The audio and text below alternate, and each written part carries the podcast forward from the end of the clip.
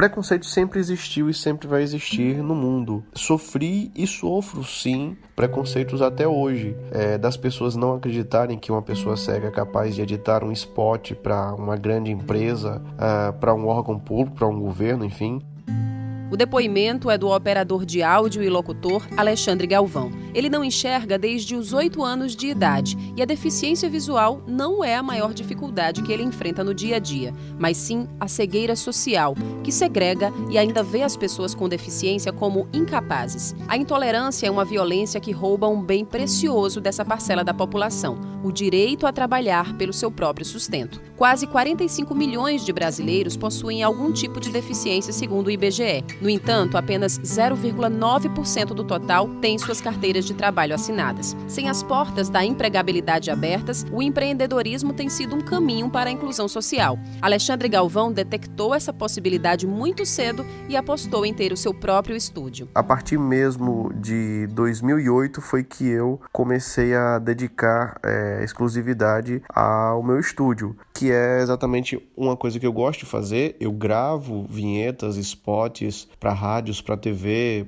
enfim, com a minha voz, com vozes de outras pessoas, mas quem faz toda a parte de produção e edição, masterização, é, sou eu é, no meu estúdio com os meus equipamentos que não são adaptados. Mesmo já tendo seu negócio estabilizado há mais de 10 anos no município de Souza, sertão da Paraíba, Alexandre ainda tem seu profissionalismo questionado por alguns novos clientes pelo fato de ser deficiente visual. A maior dificuldade que eu tenho é, por exemplo, quando um cliente novo chega para é, me contacta para que eu faça um trabalho para eles, quando a pessoa fica sabendo, ela diz assim: não, peraí, você não vai conseguir, você é cego, como é que você vai editar um comercial? Como é que você vai ler? E aí, inicialmente, eu, hoje, até por uma questão de, de me preservar mais, eu não costumo dizer de imediato que eu sou cego. Então, eu deixo para dizer isso depois que o trabalho é realizado, depois que está tudo feito. Quem também possui lembranças estigmatizantes no currículo é o empresário Edson Gama da Silva. Ele sofre de uma malformação em uma das pernas e atualmente atualmente é proprietário de um restaurante no centro de João Pessoa. Mas a história de Edson coleciona episódios de adversidades e de superação. No início, penou para conseguir emprego por causa da sua deficiência. Tive um proprietário de uma pizzaria grande ali na Pizzaria Pessoa, enorme, tinha umas 300 mesas, era uma equipe muito grande de garçom e funcionários que ele tinha. Aí eu cheguei lá para pedir um emprego e ele, ele, recusou, falei que não dava para trabalhar, que eu tinha, eu era deficiente. Ah, se não dá porque você tem que ter feito na perna, a casa é muito, é muito grande para você caminhar aqui e tal. Ele desistiu de trabalhar como empregado e decidiu montar seu próprio negócio. Sem orientação, decidiu começar a vender caldo de cana e salgados em uma barraca improvisada no mercado público de João Pessoa.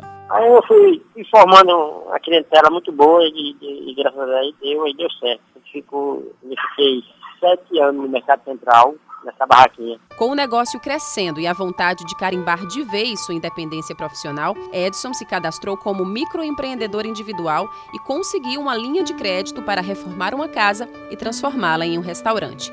Era o recurso que precisava para fazer crescer seu empreendimento. Através desse microempreendedor foi que eu consegui empréstimo no banco, né? o banco já abriu crédito para mim, tive que pegar, né? Porque não tinha dinheiro mais para terminar a reforma da casa, do restaurante para montar. Né? Foi 17 mil reais. E hoje a gente tem aqui, graças a Deus. De acordo com o sociólogo Gonzaga Júnior, oferecer a alternativa de financiamento para microempreendedores não é esmola, é política pública. É dever de todos os governos como meio de garantir a mobilidade social. Os resultados são sempre positivos, porque é uma, um tipo de crédito que ele não visa apenas o lucro em si, mas a finalidade social, que é da transformação das comunidades e dos grupos que estão beneficiados. Então, essa coisa, a gente tem que acabar com essa lógica de achar que é um favor, porque não é um favor, é uma política pública, e que ele tem uma finalidade que é social de transformação, porque ele está pautado não apenas no lucro, mas também em outras coisas, como a própria ideia da solidariedade, da economia solidária. Na contramão da crise econômica, o número de microempreendedores individuais no país vem apresentando altas consecutivas.